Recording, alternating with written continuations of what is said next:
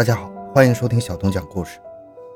二零一四年七月二十六日下午三点，长崎县佐世保市公立高中十五岁的女高中生松尾爱和与家人打了声招呼后，就出门找同班同学德胜蒙奈美玩去了。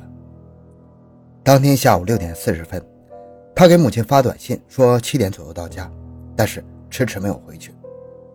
晚上十一点，她的父母选择了报警。在这期间，松尾爱和的父母一直在询问德胜蒙奈美知不知道些什么，但他却表示松尾爱和在当晚七点不到的时候就已经离开了。七月二十七日凌晨三点，警察敲开了德胜蒙奈美的家门，找他询问口供，但是他仍然表示什么都不知道。两个人在傍晚就已经分别了。感觉不对劲的警察进入室内，在床上发现了仰面躺倒的松尾爱和的遗体。他的头部和左手腕已经被切断了。警方立刻以杀人嫌疑逮捕了德胜蒙奈美，同时找法医进行了尸检。尸检结果表示，松尾爱和是遭到了钝器殴打后脑十余次之后，被绳子勒紧颈部而死的。死因是颈部受到压迫导致的窒息死亡。此后，遗体的头部和左手腕被切断，腹部被切开，已有部分器官顺着切口滑了出来。此外，遗体上还出现了多处的伤痕。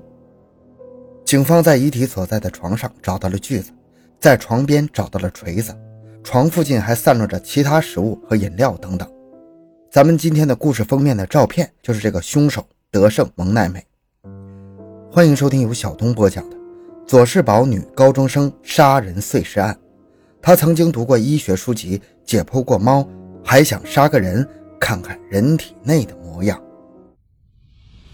回到现场，寻找真相。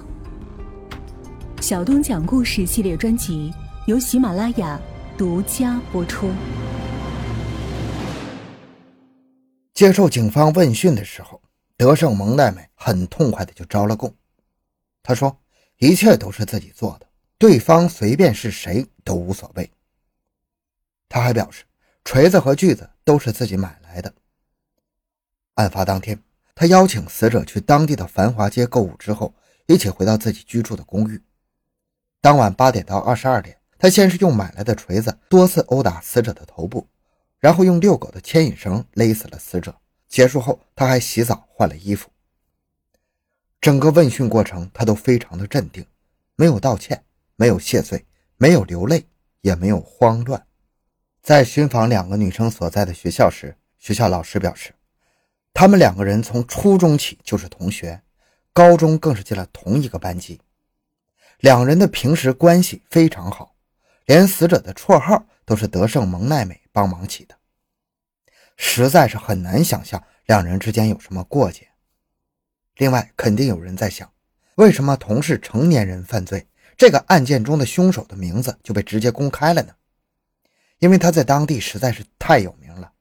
他的父亲是当地的著名律师，家里非常富裕。他的外公曾经在当地经营新闻社，他的生母曾经连续多年担任当地的教育委员和长崎县溜冰联盟的会长。德胜蒙奈美本人也特别的多才多艺，他从小就学习成绩优秀，初中时加入了广播部，还曾经参加过日本国民体育大会，获得过美术作品展的二等奖。如果不出这事儿的话，他会是在二零一四年九月出国留学的。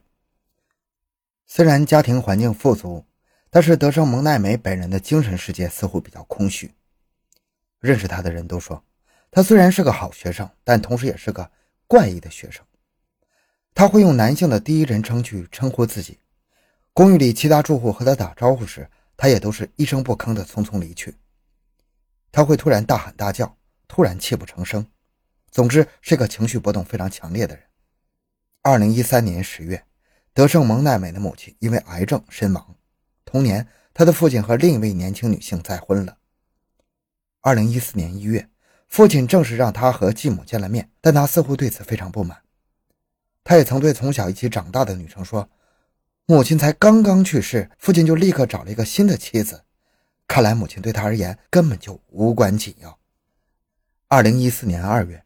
父亲亲自解除了和德胜蒙奈美的父女关系，德胜蒙奈美被过继成为祖母的养子。二零一四年三月，德胜蒙奈美和父亲之间的矛盾彻底爆发了。父亲不同意出钱让他留学，他也趁着深夜父亲熟睡的时候，拿着棒球棒多次击打父亲，导致父亲因为头盖骨凹陷性骨折而紧急住院。如果不是毫不犹豫地狠狠打下去，根本就不会造成这么严重的凹陷性骨折。而且这一举动并不是冲动进行，而是他提前计划了好几天才动手的。鉴于两人之间的血缘关系，这件事情并没有闹到警局。六天之后，听说了这件事的高中老师找来德胜蒙奈美谈话，但是他却对老师说：“我自己只是想杀个人而已，是不是父亲都无所谓，要不直接杀了你也可以啊。”但是老师把这件事报告校长之后，校长并没有把这个当回事也就没有进一步上报至县教委。在那之后，德胜蒙奈美多次与捡回一条命的父亲产生冲突，甚至一度拿起刀子对着父亲。忍无可忍的父亲将他送到了祖父母家寄养。二零一四年四月，德胜蒙奈美升上了高中，他也离开了祖父母家，开始独自生活了。但是因为准备在九月留学，所以他在一学期里一共只去上了三天课，大部分时间都是独自留在家中，把自己彻底封闭起来。邻居们都说。从没看到过他和同龄人交流，而且他总是显得非常的冷静缄默，但这反而让他变得更加引人注意了。高中的班主任和心理辅导师会每月来家访一两次，初中时班主任也会一两周来看他一次，陪他一起吃个饭。二零一四年五月，父亲和继母正式办理了再婚手续，而这一点再次激怒了德胜蒙奈美。二零一四年七月，案发前一周。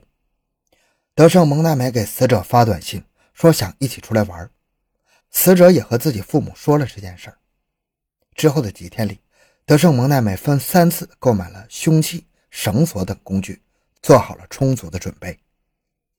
搜索案发现场时，警方从德胜蒙奈美公寓的冰箱里找到了猫的头颅。他表示，自己曾经读过医学书籍，还试图解剖过猫。就是在这个过程中，他开始想拿人体做实验。事实上，警方确实在他居住的地方找到了医学书籍，里面有着详细的人体结构图和相关的解说。德胜蒙奈美告诉警方，自己早在初中的时候就想找个人来杀来试试。死者是他关系特别好的朋友，但是在案发当天，两人一起在家中看电视的时候，他突然忍耐不住了。之所以在杀人后解剖遗体，是因为他想看看人体内的模样。德胜蒙奈美曾在 SNS 上流露过对酒鬼蔷薇圣斗的羡慕，而同样凶残的手法也让他获得了“女版酒鬼蔷薇”的别称。二零一四年七月二十八日，德胜蒙奈美在自己十六岁生日的这天被移送到了长崎地方检察厅佐世保支部。事件发生后，媒体大肆报道了这个案件。但是因为德胜蒙奈美是高中生，所以媒体没有公开他的任何资料，反而直接公布了死者的照片和真实姓名。不过，就像前面说的那样，他实在是太有名了，还轮不到媒体报道，各种详细的资料早就在网上流传开了。二零一四年八月，德胜蒙奈美被移送到医疗机构进行精神鉴定。执行鉴定前，他曾经很懊恼地表示：“没想到解剖做到一半就被叫停了。”真希望能彻底解剖到最后。为了防止他再次犯案，长崎地方检察厅考虑将他送到医疗少年院进行治疗。听到这里，有的人可能会非常熟悉了。德胜蒙奈美走的完全就是案件一中少年 A 的路线，不仅仅是犯案手法，连之后的各种处理都惊人的相似。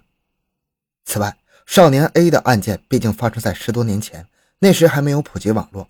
或许这也是迟迟没能找出少年 A 的真实身份一大原因，但是两者间有着不少共通的地方，咱们之后再总结。二零一四年八月，德胜家的企业执照在网上流出，由于是家族企业，所以祖母、继母、兄长和父亲的资料全都彻底曝光了。不过，德胜摩奈美的名字并没有出现在登记的家族企业中。另外，从某种意义上来说，兄长算是比较无辜的。他才刚上大学，这件事对他造成不小的影响。